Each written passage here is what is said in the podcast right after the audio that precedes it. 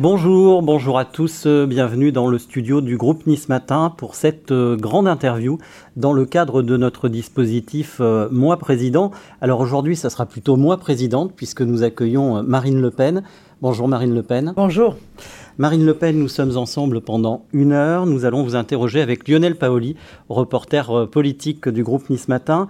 Cette interview est à retrouver en direct sur nos réseaux sociaux, euh, Facebook, Twitter, euh, YouTube et, Twitch. Alors une première question, Marine Le Pen. Il y a trois semaines, vous étiez à Fréjus.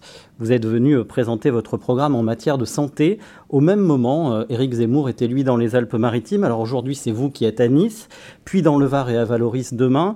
Est-ce à dire que la concurrence entre Éric Zemmour et, vous est si forte que cela dans notre région? Non, pas du tout. Euh, c'est vraiment des hasards de calendrier. Nous sommes un certain nombre à être candidats à la présidentielle et on sera amenés les uns et les autres à se croiser euh, ou à se suivre ou à se précéder dans un certain nombre de villes. Je crois qu'il faut, euh, il ne faut y voir euh, absolument aucun signal. maintenant, je suis ce soir ici, je serai demain à Toulon parce que je vais présenter mon projet défense. C'est évidemment un sujet euh, qui est un sujet important. Euh, et puis, euh, je lance le démarrage de mon opération 5000 marchés, où dans, tout, dans toutes les régions de France, eh bien, les bus de ma candidature vont aller au plus près des Français, sur les marchés, pour pouvoir parler avec eux, les convaincre et, leur expliquer quel est, le, quel est mon projet présidentiel. Alors avant de parler de la campagne et d'évoquer votre, votre programme, quelques questions d'actualité. Euh, si la, situation sanitaire continue à évoluer euh, dans le bon sens, le gouvernement, euh, c'est ce qu'il a laissé entendre hier, pourrait lever le pass vaccinal fin mars. Cette perspective, c'est une bonne nouvelle? Non, la bonne nouvelle, ce serait qu'il ne l'ait pas mis en place en réalité, et ce serait qu'il le retire immédiatement, parce qu'on sait très bien que ce pass vaccinal ne sert à rien. Aujourd'hui, toutes les études démontrent que euh, le vaccin protège des formes graves, mais n'empêche pas la contamination euh, et, n'empêche pas la transmission euh, du virus. Donc on est en train de bloquer la société, d'épuiser les Français, parce que psychologiquement, vraiment, ils sont dans une situation de saturation à l'égard de cela, en fait, sans raison. Voilà. Donc que le gouvernement prenne ces dispositions pour euh, lever les restrictions. Tous les pays autour de nous sont en train de les lever. Et au moment où tous les pays les, lèvent, nous, on met euh, peut-être la restriction la plus dure qui existe, c'est-à-dire le pass vaccinal.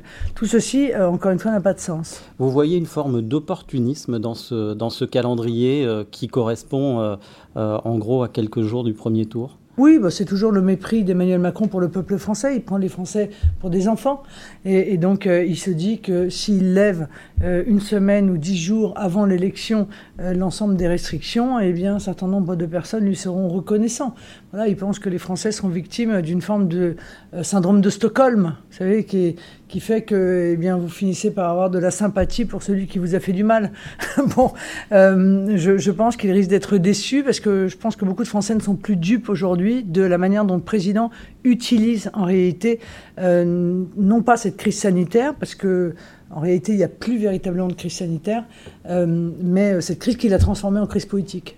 Alors, il y a de nouvelles formes d'opposition à ces restrictions. Le préfet de police de Paris a interdit ce matin les, convois de la liberté, en tout cas, a interdit le fait qu'ils puissent rentrer dans Paris. Est-ce qu'il a pris une bonne décision? Euh, d'abord, il prend une décision qui n'est pas véritablement applicable, parce que sauf à empêcher euh, tout véhicule d'entrer dans Paris, ça me paraît compliqué. Euh, mais je, pense que c'est toujours la même méthode avec Emmanuel Macron, c'est la, la, brutalité, la dureté, peut-être le parler, euh, entendre ce qu'ils ont à dire, parce que c'est vrai qu'il y a probablement de tout dans ces convois de la liberté, mais il y a aussi des gens qui souffrent énormément de l'effondrement du pouvoir d'achat, de l'augmentation spectaculaire euh, des coûts du carburant, du fuel, de l'électricité, du gaz, et à cela, il répond par la, même réponse que celle qui a, été opposée aux Gilets jaunes, euh, à savoir eh bien, la brutalité, quoi. Ce mouvement, il pourrait prendre de l'ampleur, selon vous Le déni bah, euh, je, n'en sais strictement rien. Euh, ce que je dis en revanche à ceux qui manifestent, c'est que euh, manifester, c'est un droit constitutionnel, mais il y a une chose qui est bien aussi, c'est voter. Parce que c'est quand même le seul, et le meilleur moyen d'obtenir ce que l'on souhaite voter, notamment pour ceux qui sont opposés au, au pass vaccinal, il faut voter. ceux qui ont des attentes en matière de pouvoir d'achat, il faut qu'ils votent. Voilà, il ne faut pas euh, attendre l'élection, il faut faire l'élection. Parce que si le peuple français ne fait pas l'élection, alors on n'est plus véritablement en démocratie. Sur un autre sujet, Emmanuel Macron euh, a présenté euh, il y a quelques minutes à, Belfort son plan pour relancer le nucléaire. Il veut six nouveaux réacteurs EPR et il souhaite, ça c'est nouveau, prolonger les réacteurs qui peuvent l'être au-delà de 50 ans. Ces annonces, elles vont dans le bon sens. Cinq ans perdus, cinq ans cinq ans à faire de la lutte contre le nucléaire un des axes de sa politique pour faire plaisir aux Verts. Cinq ans. Euh, le malheur, c'est qu'aujourd'hui, il y a un certain nombre de euh, réacteurs euh, qui sont à l'arrêt parce qu'on n'a pas engagé, il y a cinq ans, les processus d'entretien qui étaient nécessaires. Donc on risque des coupures d'électricité. Quel progrès, vous me direz. Hein avec Emmanuel Macron, on rouvre les centrales à charbon. Euh, moins qu'on puisse dire, c'est qu'on ne va pas dans le sens euh, du progrès. Donc, euh, faire et défaire, dit-on, c'est toujours travailler, mais enfin, il n'en demeure pas moins qu'on voit qu'il n'y a pas de vision chez Emmanuel Macron. Il ne sait pas où il va. en fonction du moment, s'il est électoral ou s'il n'est pas électoral, il change d'avis. Mais sur des sujets aussi importants que notre indépendance énergétique, ça a des conséquences très lourdes, très graves, parce que c'est ce qui détermine le prix de l'énergie que l'on offre ou que l'on n'offre pas par définition euh, aux Français. C'est ce qui détermine l'indépendance énergétique de la France, qui est un des éléments évidemment de notre euh, souveraineté. Euh, donc je, je, pense vraiment qu'il a commis dans le domaine de l'énergie une faute extrêmement lourde qu'il continue d'ailleurs à aggraver euh, avec la décision qui met en péril EDF, qui est la décision d'augmenter la part d'électricité que EDF est obligé, à la demande du gouvernement, de vendre euh, à prix coûtant. L'objectif, c'est d'éviter que la facture des Français euh, flambe.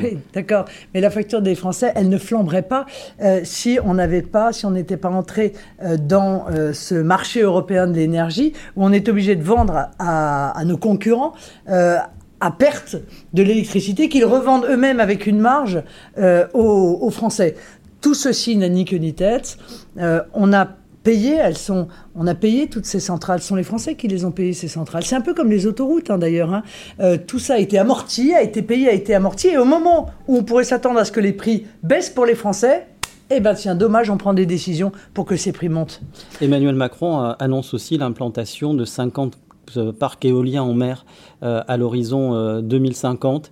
Euh, euh, ça, vous êtes contre? Ah, Je suis fondamentalement et radicalement contre, contre parce que euh, ces éoliennes sont anti-écologiques, euh, parce qu'elles sont importées, leur, leur, euh, construction ne crée même pas d'emploi en France, elles sont intermittentes, donc on voit bien que lorsqu'elles ne fonctionnent pas, bah, il faut faire des centrales à charbon, parce qu'il faut les connecter au réseau et que ça, ça va coûter 100 milliards. Je pense qu'on a autre chose à faire avec ces 100 milliards-là que de gérer cette énergie intermittente et que de surcroît, c'est subventionné très lourdement donc tout ça, c'est de l'argent qui s'enfuit. Un jour, on trouvera quand même au bénéfice de qui euh, cet argent s'enfuit. Donc, un mot quand même. Moi, ce que je propose pour faire baisser massivement les prix euh, de l'énergie et rendre leur argent aux Français, c'est de baisser de 20% à 5,5% la TVA sur l'ensemble de l'énergie, électricité, gaz, fuel euh, et carburant, parce que je pense que l'énergie est un bien de première nécessité. Alors on va s'intéresser à la campagne euh, Lionel Paoli. Oui, tout à fait. Bonjour Marine Le Pen. Euh, on va évoquer la campagne et d'abord la, priorité des 500 signatures, les 500 parrainages. Où en êtes-vous aujourd'hui? Eh bien, il nous en manque. Euh, nous n'avons pas fait le plein des signatures. il nous en manque près d'une centaine, ce qui est beaucoup car nous sommes à 17 jours ouvrables de, du dernier jour de dépôt des parrainages. Ce système est dévoyé depuis des années. Depuis des années, les gouvernements successifs disent qu'ils vont régler le problème. Ils ne le règlent pas. Euh, et, donc, les maires sont mécontents, et je les comprends, et nous sommes mécontents, nous candidats. Euh, mais aujourd'hui, euh, il ne faut pas que ce soit la démocratie qui soit victime de nos mécontentements respectifs. donc, je demande aux maires d'être les garants, en réalité, de la démocratie dans notre pays. Alors, vous avez reçu ce matin une aide assez inattendue. François Bayrou qui se dit prêt à vous aider. Euh, il veut créer une banque des parrainages en fait pour que les maires puissent euh, soutenir les candidats qui ont minimum 10% des, des, intentions de vote. Selon vous, est-ce que c'est pour favoriser le, le débat démocratique ou est-ce que c'est parce que Emmanuel Macron préfère avoir face à lui au deuxième tour Marine Le Pen plutôt que Valérie Pécresse? Euh, non, je, ne crois pas du tout. Euh, je pense que M. Bayrou, qui est un adversaire politique, euh, est quelqu'un qui a toujours été attaché au fonctionnement de la démocratie. On peut lui accorder ça. Je veux dire, c'est lui qui était à l'origine de la Banque de la démocratie, qui au passage a été votée puis a été jetée aux orties par Emmanuel Macron. c'est lui qui est à l'origine à chaque présidentielle des alertes sur ce système de parrainage qu'il sait avoir été dénaturé. Euh, donc euh, c'est, je pense, par esprit démocratique euh, qu'Emmanuel, que François Bayrou décide d'apporter à tous ceux à qui il manque en réalité ces parrainages, parce que je crois que Jean-Luc Mélenchon a des difficultés. je suis pas sûr que malgré le coup de pouce de LR, Éric Zemmour n'en est pas non plus. Et, et, donc je ne suis pas seul, je ne suis plus seul en quelque sorte dans cette situation. Mmh. Alors, ces dernières semaines ont été difficiles pour votre campagne, avec le départ notamment de, Gilbert Collard et le désaveu surtout de Marion Maréchal, qui semble prête à soutenir Éric Zemmour. Est-ce que vous avez eu l'occasion d'en discuter en face à face avec votre nièce? Non, pas du tout. Euh, euh, mais en l'occurrence, euh, Marion, si vous voulez, elle, elle ne fait plus de politique. Elle est sortie de la politique. Bon. Elle peut y revenir. Oui, elle peut y revenir, bien sûr, elle peut y revenir. Bon, je me suis déjà exprimé sur ce sujet. Euh, c'est en réalité la seule qui me, la seule qui. Vous voyez, les autres, euh, leur départ ne m'attriste pas. Quand votre père dit euh, dans le journal du dimanche que vous racontez des histoires sur votre présence à ses, à ses côtés quand elle était enfant, c'est comment Il est extraordinaire. Euh, bon, rien, j'ai aucune réaction. Euh, tous les livres euh, qui ont été écrits sur l'histoire de la famille témoignent évidemment de cette situation. Donc mon père est, est un homme étrange, mais je le savais déjà. Très bien. Vous avez déclaré dans le Figaro Je suis lassé du bruit de la fureur. Vous dites que vouloir concilier, réconcilier, reconstruire, recoudre, c'est une nouvelle Marine Le Pen? C'est une Marine Le Pen qui a vécu, euh, comme, tous les Français, en réalité, cinq ans de macronisme. Je veux dire, cinq ans de désordre, cinq ans de chaos, cinq ans de guerre de tous contre tous, que j'avais annoncé d'ailleurs lors du débat de second tour. J'avais dit avec Emmanuel Macron, ce sera la guerre de tous contre tous. Et ça a été cinq ans de cela. Je veux dire, les gilets jaunes, la retraite, euh, les restrictions, euh, les manifestations euh, sur le pass sanitaire vaccinal. On a le sentiment d'avoir vécu cinq ans d'enfer, objectivement. Et je pense que les Français aspirent à la sérénité.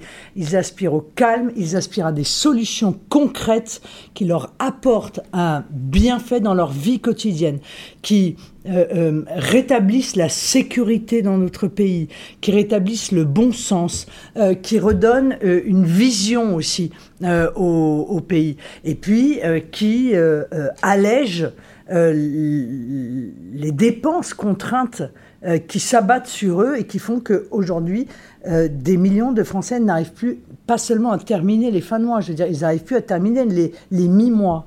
Qu'est-ce qu'il faut, qu'est-ce qu'il faut recoudre en France? Eh ben, il faut tout recoudre. Voilà, il faut arrêter de monter les Français les uns contre les autres. Il faut se souvenir, rappeler et faire une politique qui euh, euh, se fonde sur la nation. Parce que je pense que seule la nation est capable de protéger les Français. Et Seuls les Français sont capables de protéger la nation. Donc, ça tombe bien. il faut que on ait une vision commune, que les Français sachent où on va, où veut aller le président. Et surtout, il faut qu'il soit absolument conscient d'avoir un président, euh, ce qui n'est pas le cas aujourd'hui, qui défende leurs intérêts en toutes circonstances.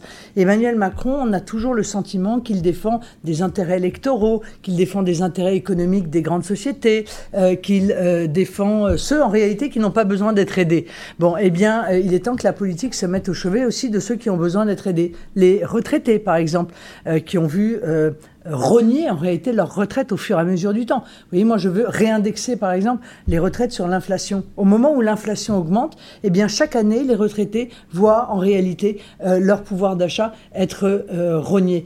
Euh, je veux qu'il n'y ait pas de retraite en dessous de 1000 euros parce que je considère que c'est indigne de voir des gens qui ont une retraite en dessous de, de 1000 euros. je veux restituer la demi-part des veufs et veuves, qui a été supprimé, qui a mis beaucoup de personnes âgées isolées dans la difficulté. Donc c'est aussi la manière dont on porte attention aux plus vulnérables. Vous voyez que je mets en cause aujourd'hui parce que la, la, dureté en fait d'Emmanuel Macron à l'égard des plus vulnérables, je crois, n'a échappé à personne. Mmh.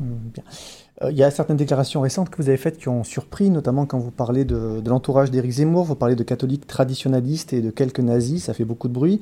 Euh, Éric Zemmour a répondu. Est-ce que vous n'avez pas sur le fond l'impression de vous tirer une balle dans le pied et de désigner tout de même ce qui a été l'entourage du Front National pendant euh, très longtemps? Ben, Monsieur, j'ai même, c'est exactement même ce que j'ai dit.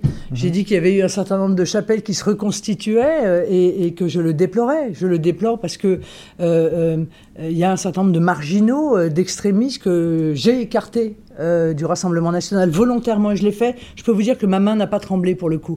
Euh, j'ai contribué à les marginaliser. Et je m'aperçois qu'en réalité ils reviennent, ils se retrouvent une vitrine politique euh, par l'intermédiaire du mouvement d'Éric Zemmour. Et je le déplore. Parce que je veux dire, je pense que ces gens-là devraient être écartés de tout mouvement politique, tous. Voilà, ils doivent être laissés au banc de la vie politique parce que c'est la démocratie tout entière qui en sortirait grandie. Donc, après avoir fait tout le travail que j'ai fait pour les marginaliser, oui, c'est vrai que euh, je suis malheureuse de voir un certain nombre d'extrémistes retourner euh, chez Éric Zemmour. Pour le reste, euh, je pense que mon propos a quand même été un tout petit peu contracté. Ce que je disais, c'est que je ne souhaite pas, moi, par exemple, que dans la vision de la France que j'ai, eh bien, il y ait des, dans un mouvement politique des chapelles qui sont constituées, en fait, et qui ne défendent pas d'abord des idées politiques, mais en fait d'abord des idées euh, religieuses. Voilà, c'était ça le sens de mon propos. Mais vous avez le sentiment que dans votre propre entourage, les extrémistes euh, ont été euh, exclus, éradiqués? Ah oui, monsieur, j'avais 10 ans, je vais vous dire que j'ai joué au jeu de la taupe. Hein. Dès qu'il y en avait un qui sortait, bing Donc, j'ai pas de problème, objectivement, j'ai pas de problème avec ça. Je pense qu'on me l'accorde. Même ceux qui sont en désaccord avec moi m'accordent que j'ai, encore une fois, sans faiblir, écarté tous ceux que je pouvais euh, voir. Bon, il n'y en avait pas non plus des milliers des cents, faut pas exagérer. Mais, euh, mais il était nécessaire de lancer ce signal, euh, qui est un signal qui a été conforté d'ailleurs dans la modification des statuts hein, du, Rassemblement national.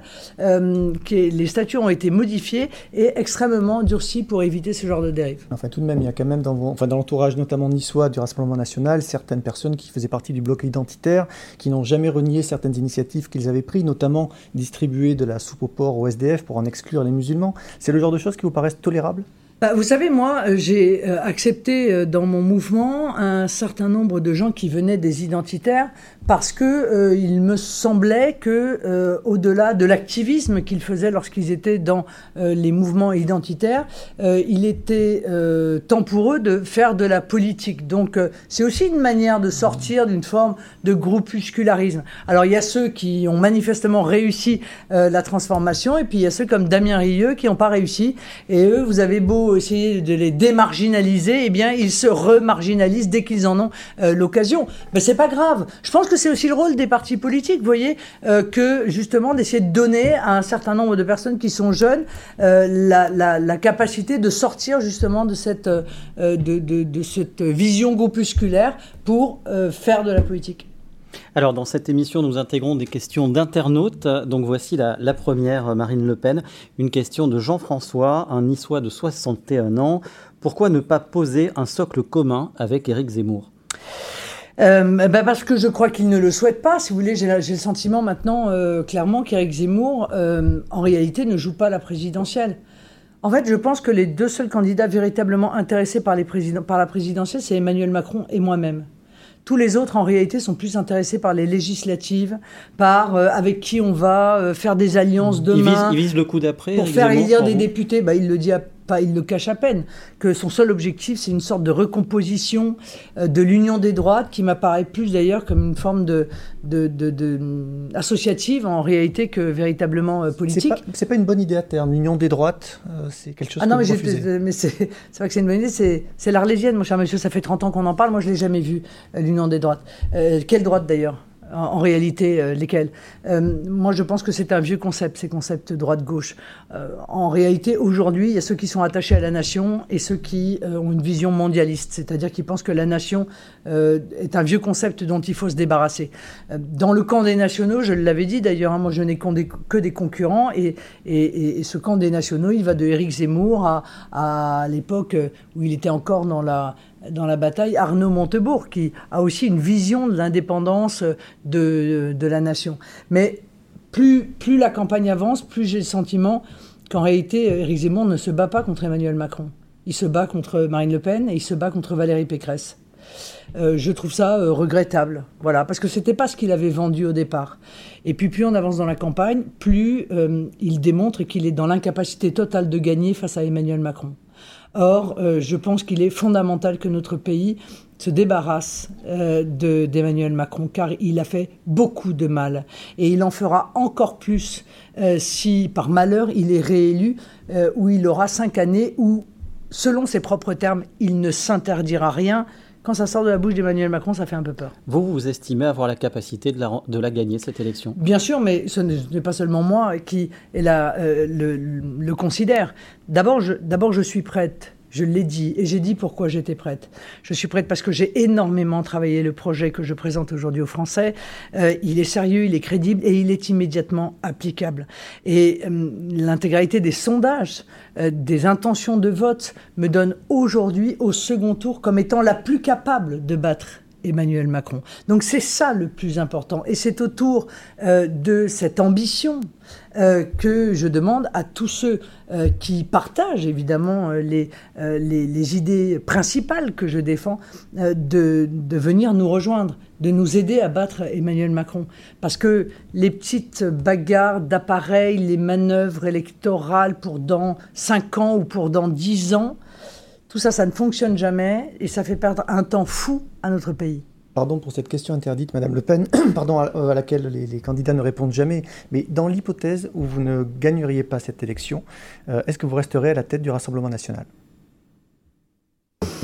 Ah, Je ne sais pas, je ne peux pas vous répondre parce qu'en fait, je ne le sais pas. Voilà. Euh, je ne sais pas si je resterai à la tête du Rassemblement national. Ce que je sais, c'est que probablement je continuerai à faire de la politique. À quel poste, à quelle place, je ne peux pas vous le dire. Il y a quand même des chances pour que ce soit pas la même place que celle que j'ai occupée, mais euh, c'est aussi aux adhérents du Rassemblement national de répondre à ça. Vous voyez, il n'y a pas que euh, ma simple volonté. Parce que en politique, on ne fait pas uniquement que ce qu'on veut ou ce qui vous fait plaisir. C'est peut-être d'ailleurs le problème souvent des hommes politiques. Ils sont un peu dans la jouissance, vous voyez. Euh, ils, ils, font euh, ce qui leur plaît et il y a une forme de caprice un petit peu dans cette accession au pouvoir. Je n'ai pas cette vision-là. Moi, je suis euh, vraiment dans une vision de l'intérêt supérieur du pays, de l'intérêt commun. Je considère que la politique, c'est servir et pas s'amuser et pas faire des caprices et pas se faire plaisir. Alors justement, sur votre programme, beaucoup a commencé par les chefs d'entreprise, considérer que l'économie était votre principal point faible il y a cinq ans. Comment les convaincre aujourd'hui que vous avez travaillé le sujet et que votre programme est désormais euh, solide? Euh, ben, en leur exposant. C'est ce que j'ai fait d'ailleurs quand je suis allé euh, devant Éthique, devant euh, une centaine de chefs d'entreprise pour leur exposer mon projet. Je pense que mon projet en a séduit plus d'un. moi, ce que je souhaite, c'est me fonder sur les TPE-PME. E. Je pense que les petites et les moyennes entreprises sont le cœur nucléaire de notre économie. Et en réalité, on s'aperçoit que bien souvent, les dispositifs mis en place sont bénéfiques pour les très grands groupes, mais que les TPE-PME coche jamais la bonne case. Donc je veux que les TPE-PME puissent bénéficier d'abord de la baisse des impôts de production, c'est-à-dire que je souhaite supprimer euh, la CFE parce que précisément c'est euh, une contribution qui pèse spécifiquement sur les TPE-PME. Mais je veux aussi les aider à augmenter les salaires s'ils le souhaitent, euh, avec le gel éventuellement de, des charges patronales je dis aux entreprises, vous souhaitez augmenter de 10% tous les salaires de vos salariés jusqu'à trois fois le SMIC, je gèlerai l'augmentation euh, consécutive en réalité des euh, charges patronales. Ça, c'est quelque chose qui est donnant, donnant avec, euh, les, avec les entreprises. Et puis les entreprises, elles ont besoin d'un écosystème qui soit positif pour leur développement économique. Ça veut dire qu'il faut les préserver de la concurrence internationale déloyale, ce qui n'est pas le cas aujourd'hui. Ça veut dire qu'il faut à nouveau aménager le territoire pour qu'elles puissent s'installer partout où elles le souhaitent et qu'elles aient accès partout où elles le souhaitent à des capacités de développement. Voilà, je crois que là encore, le projet pour les entreprises est très complet. Et, j'appelle d'ailleurs tous les chefs d'entreprise à aller euh, euh, le, consulter sur le site Emelin France. Alors, vous voulez encourager les hausses de salaire, mais en revanche, contrairement à d'autres candidats, vous n'êtes pas favorable à une hausse du SMIC. Pourquoi ce, choix? Bah, Tout simplement parce que quand vous augmentez le SMIC, euh, c'est une hausse obligatoire non seulement du salaire, mais des charges et que beaucoup d'entreprises n'ont pas la capacité d'y faire face. il faut quand même se rendre compte qu'on est aujourd'hui dans une situation où les entreprises euh, vivent des moments très difficiles. Je veux dire, on sort de surcroît d'une crise euh, sanitaire où une partie des secteurs ont été fermés, euh, où l'activité a été réduite, où il y a une relance mondiale qui fait que les matières premières sont difficiles à avoir, elles subissent une inflation. Donc, c'est la raison pour laquelle je fais le choix de ce ce dispositif donnant-donnant. Je ne force aucune entreprise à augmenter les salaires, mais je sais qu'elles ont besoin d'augmenter les salaires. Pourquoi? Parce que les salaires sont trop bas. Ils sont trop bas en France et les salariés ont raison de râler parce que les salaires sont trop bas. Et comme ils sont trop bas, ben, les entreprises ont du mal à trouver aussi du personnel. Donc je leur donne la possibilité d'augmenter les salaires et, et je leur dis, je vais limiter le coût de cette augmentation à ce que vous paierez en réalité aux salariés et euh, euh, en limitant euh, l'augmentation des charges. Mais tout ça, il réfléchit. Hein, c'est pas, c'est pas quelque chose qui est conçu comme ça, euh, à la différence d'ailleurs d'autres propositions, d'autres candidats que j'entends et qui, en fait, sont très toxiques à, terme euh, pour pour les salariés. Alors justement sur, sur les sujets que nous venons d'aborder, une question d'internaute, Mick, 54 ans de Nice, que comptez-vous faire pour notre pouvoir d'achat? Eh bien je compte rendre leur argent aux Français. Voilà. Je compte rendre leur argent aux Français par toute une série euh, de choix que j'ai déjà exprimés. Euh, ces 12 milliards qui sont rendus par l'intermédiaire de la baisse de la TVA euh, sur euh, l'énergie. c'est des aides qui vont être apportées aux familles et à la natalité. Par exemple, la, deuxième part pleine pour le, la, part pleine pour le deuxième enfant, par exemple. Parce que je pense que pour faire un troisième enfant, il faut déjà en faire un deuxième. Il n'y a que moi qui arrive à faire le deuxième et le troisième en même temps, en fait. Donc, je pense qu'il faut les aider également. Il faut aider également nos jeunes euh, nos jeunes sont euh, aujourd'hui, pour une grande partie d'entre eux, dans la précarité.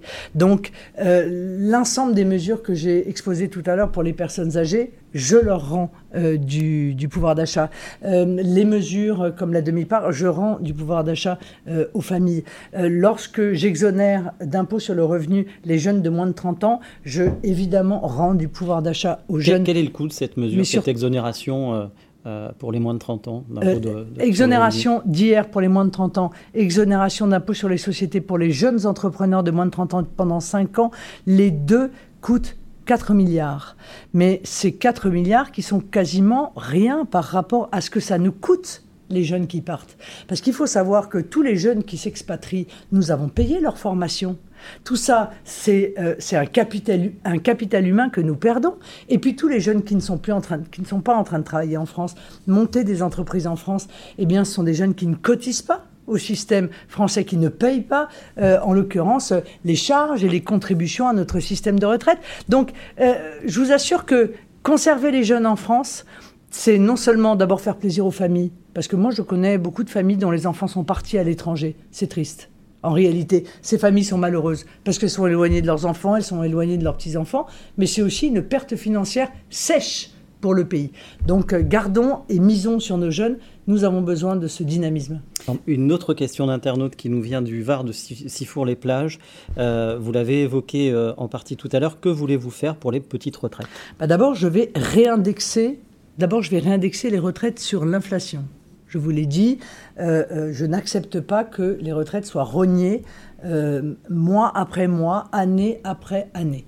deuxièmement, je refuserai que toute retraite soit inférieure à 1000 euros.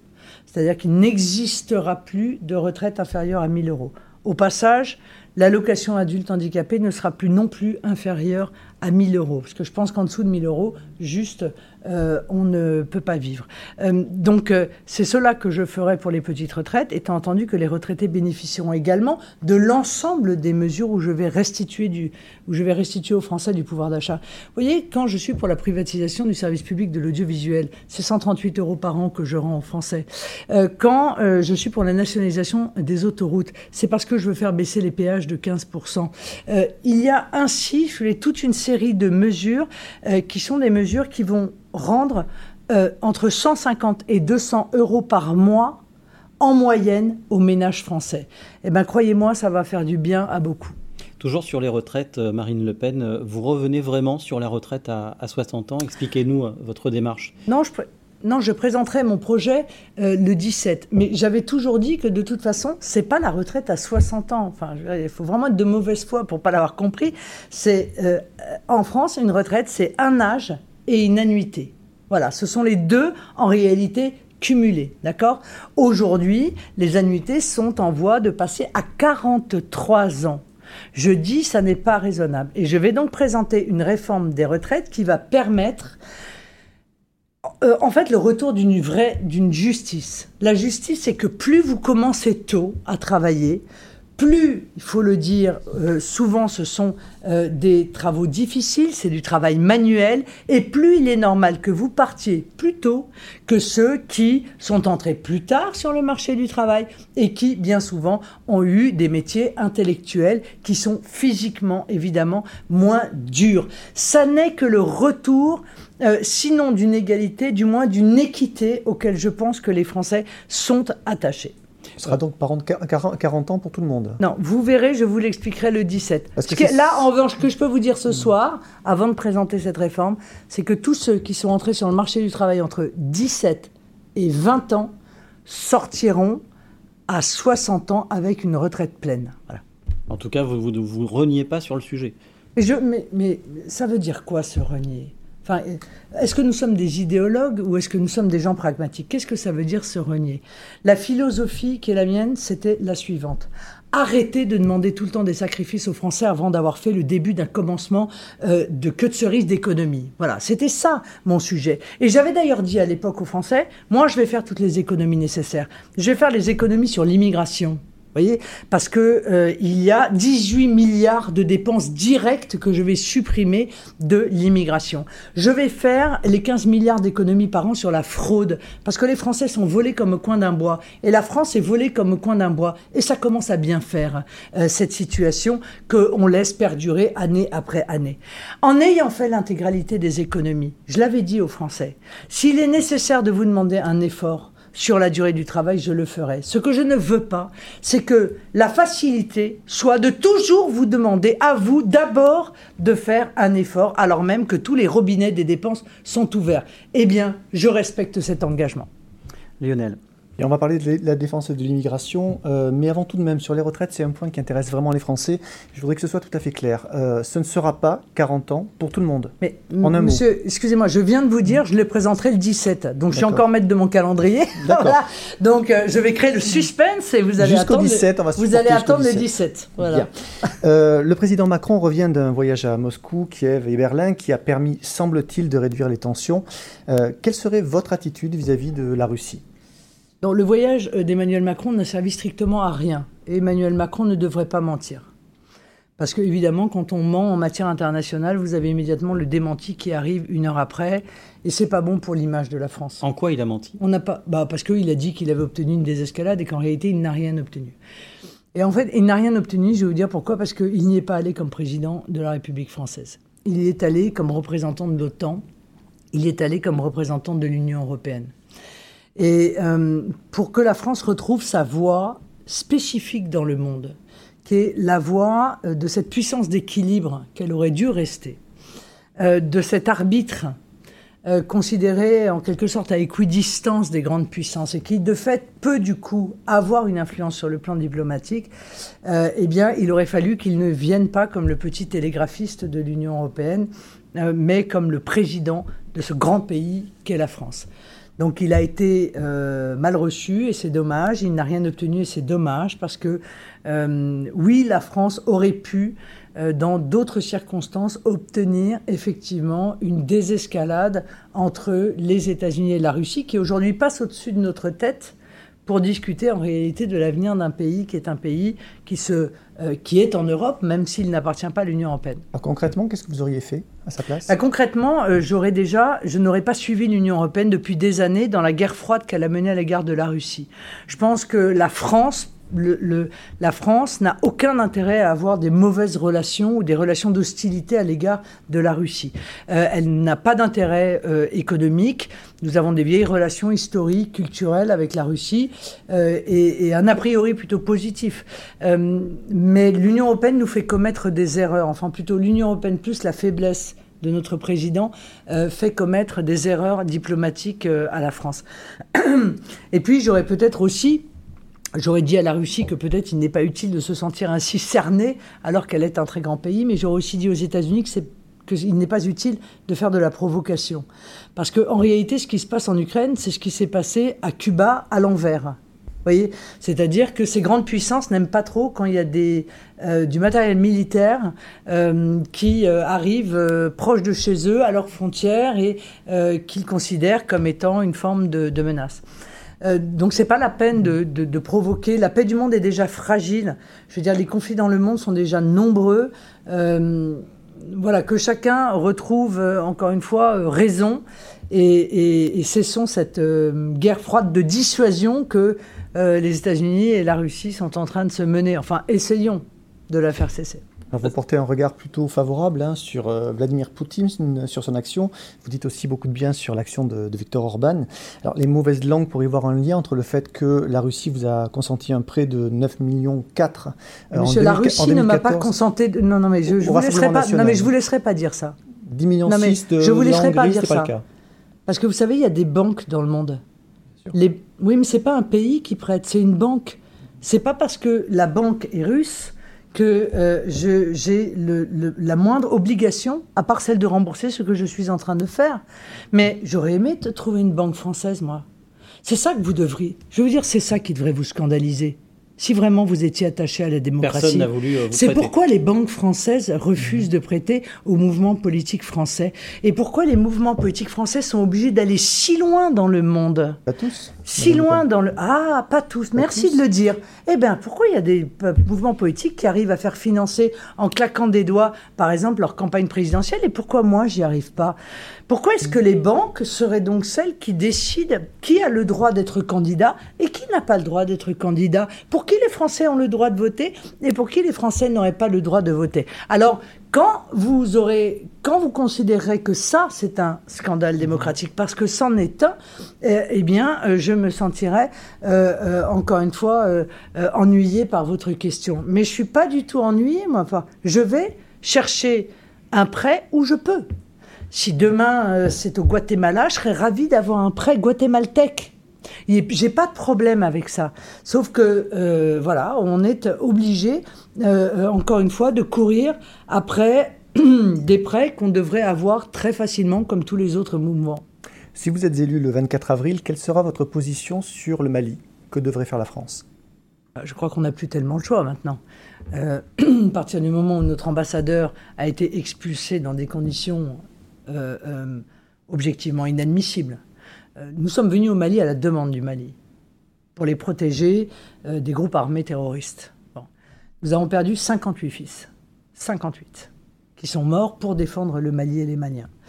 Aujourd'hui, la junte au pouvoir, en réalité, organise l'hostilité contre la France, l'hostilité de la population contre la France, et a renvoyé Manu Militari, son ambassadeur sans d'ailleurs qu'il n'y ait aucune mesure de rétorsion d'ailleurs de la part de la France qui a pris acte, c'est tout, pris acte de la situation. Bon, je pense qu'on n'a plus beaucoup de choix. Il faut donc qu'on quitte le Mali. Mais il faut qu'on le quitte de manière ordonnée, parce que nous avons des hommes sur place. Il ne faut pas les mettre en danger. Voilà. Donc, euh, euh, il faut essayer de trouver dans, un territoire où nous avons perdu beaucoup d'influence, car la France a perdu une influence euh, considérable dans, dans une grande part de l'Afrique de l'Ouest. Et ça, c'est la responsabilité d'Emmanuel Macron. donc son résultat en matière internationale est très mauvais.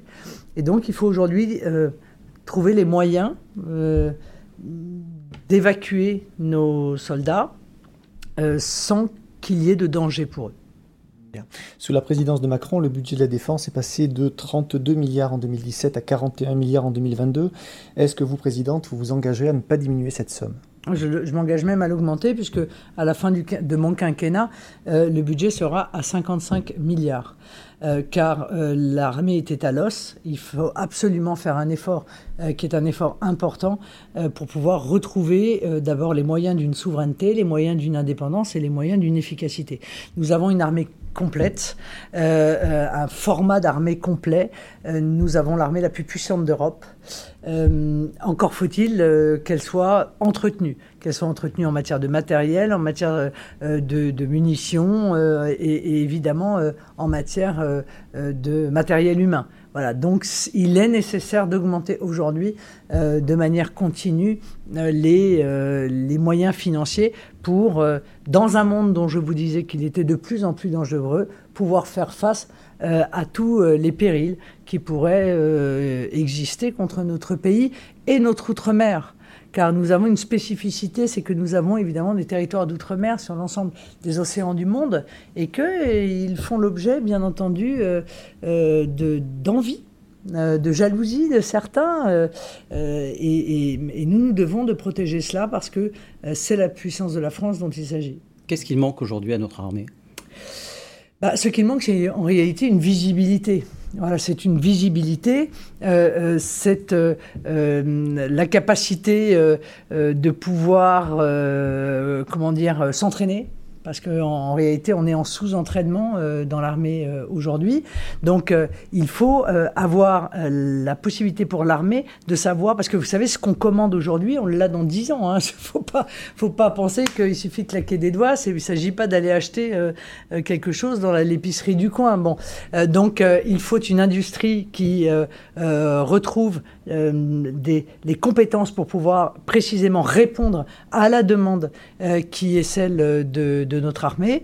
Euh, et je pense qu'il faut qu'elle euh, retrouve une euh, vraie indépendance. Et pour retrouver une vraie indépendance, eh bien, il faut sortir du commandement intégré de l'OTAN, car le pas de l'OTAN, hein, du commandement intégré de l'OTAN, pour que nous ne soyons plus jamais engagés dans un conflit dans lequel nous n'avons pas choisi d'entrer. Voilà. Euh, le, entrer de manière automatique dans un conflit qui ne serait pas le nôtre, je pense qu'aujourd'hui, comme hier d'ailleurs, ça n'est pas admissible. Je regrette donc euh, pour le coup, Nicolas Sarkozy nous ait fait à nouveau réintégrer le commandement euh, de, de, de l'OTAN, dont le général de Gaulle était sorti. Alors la France vient de vendre 42 rafales à l'Indonésie. Est-ce que c'est une bonne nouvelle Bien sûr, bien sûr, à chaque fois que nous pouvons exporter, c'est une bonne nouvelle. Euh, bien sûr, il faut que nous puissions exporter nos armements parce que c'est en exportant euh, nos armements, euh, d'abord que nous éviterons d'avoir un déficit commercial abyssal comme celui qu'Emmanuel Macron a réussi à, créer, 85 milliards hein, de déficit de la balance commerciale.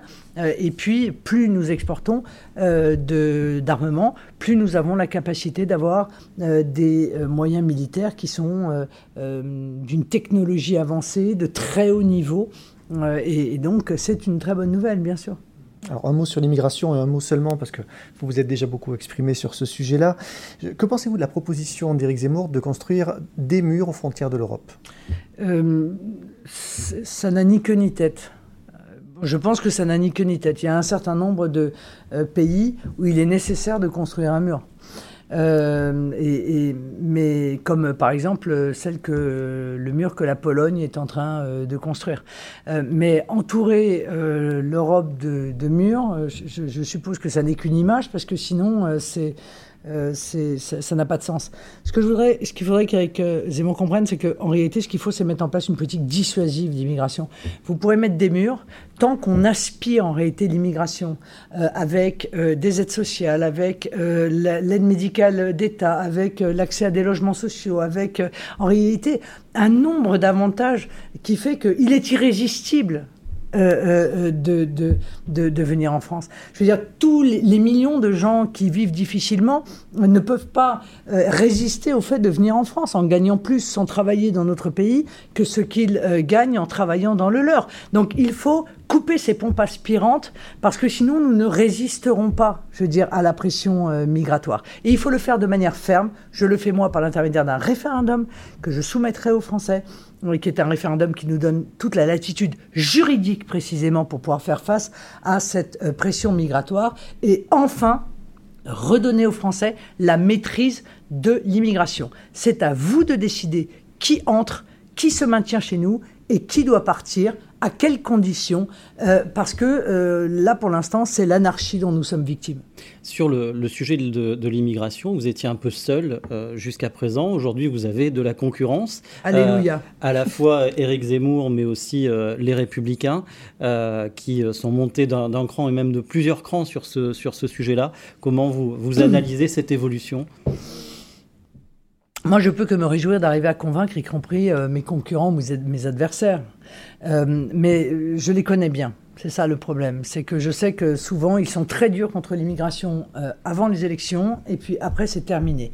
Nous avons été euh, payés pour le savoir, notamment avec Nicolas Sarkozy, qui avait un discours très dur à l'égard de l'immigration. Et puis en réalité, il a fait pire que Lionel Jospin en matière d'entrée euh, d'immigrés légaux dans euh, notre pays. Et donc il porte une lourde responsabilité dans la situation actuelle.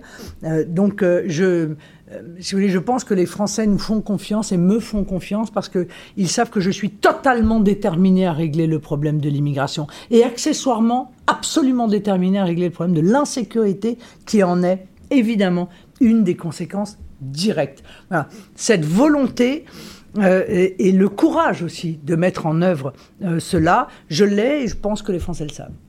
Marine Le Pen, euh, pour terminer, avant de terminer cet entretien, on a une petite rubrique qui s'appelle Moi président, donc Moi présidente, avec trois, trois questions très simples et très courtes.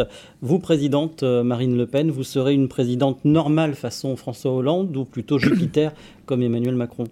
Ah J'étais normale ni l'un ni l'autre, hein, pardon. je serai une une présidente qui pensera à l'intérêt supérieur du pays et des Français tout le temps. Voilà. Euh, vous voyez, moi, je ne suis pas dans la jouissance du pouvoir. Euh, je crois que la manière dont je vis, euh, les Français le, savent.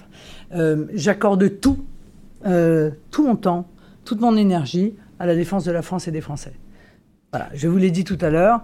moi, les gens qui s'amusent, les gens qui sont dans la jouissance, ça m'agace. Vous parlez euh, beaucoup plus de vous, on l'a vu notamment lors du meeting de, Lille, on l'a vu aussi dans l'émission de Karine Le Marchand en Mission Intime. Pourquoi vouloir vous, vous dévoiler davantage aujourd'hui?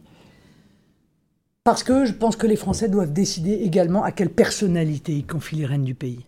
Parce que le projet, euh, c'est souvent très joli, mais la réalité, c'est que euh, si la personnalité que vous choisissez vous ne la connaissez pas, vous ne connaissez pas ses qualités, euh, vous n'êtes pas sûr de son courage, euh, vous, n'êtes pas, euh, vous ne connaissez pas son parcours, alors vous ne savez pas quel président ou quelle présidente il sera ou elle sera. Et je pense que les Français ont été très déçus d'Emmanuel Macron, précisément parce qu'en réalité, ils ont élu une couverture de magazine, mais que ne connaissant rien à son parcours, ils n'ont pas été capables de voir euh, quel président il ferait, méprisant, déprimant euh, et tout le reste. Voilà, moi les Français me connaissent, je veux qu'ils me connaissent encore mieux euh, pour qu'ils se rendent compte que je suis prête aujourd'hui à présider, à présider la, la France, ce, grand pays, ce puissant pays qu'est la France. Alors, deuxième question, euh, moi présidente. Euh, vous, présidente, vous ferez comment pour ne pas être coupée des Français? Mais je ne peux pas être coupée des Français. Euh, je ne peux pas parce que je suis trop simple. Tous les présidents le disent avant. Non, oui, non, non, non. Je pense que Emmanuel Macron était coupé des Français bien avant d'être président. Pardonnez-moi de vous le dire. Bon, je pense qu'il naviguait dans des sphères qui ne sont pas du tout les sphères dans lesquelles les Français vivent. Moi, je suis une mère de famille. Rien que ça, je vais vous dire. J'ai même pas 50 arguments à vous donner. Rien que le fait d'être une mère de famille fait qu'on ne peut pas être coupé de la réalité quand on est maman. C'est impossible. Voilà. Parce qu'on a les pieds sur terre, parce que euh, on, sait euh, précisément, on est attrait à la réalité en toutes circonstances. Vous, présidente, il n'y aura plus de chiens à l'Élysée, mais des chats? Oui. Ça changera enfin. Euh, d'abord une présidente maritime, parce qu'on a eu des présidents terriens, beaucoup. On a eu un président lunaire, celui-là. Et puis, euh, une présidente de la mer. Bon, déjà, ça, ce serait une nouveauté. Et puis, effectivement, des chats à l'Élysée, ça changera. Et plein de chats en plus.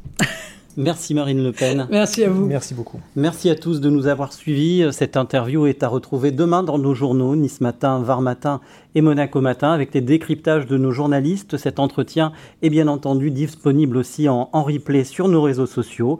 À très bientôt pour une nouvelle grande interview. Bonne soirée à tous.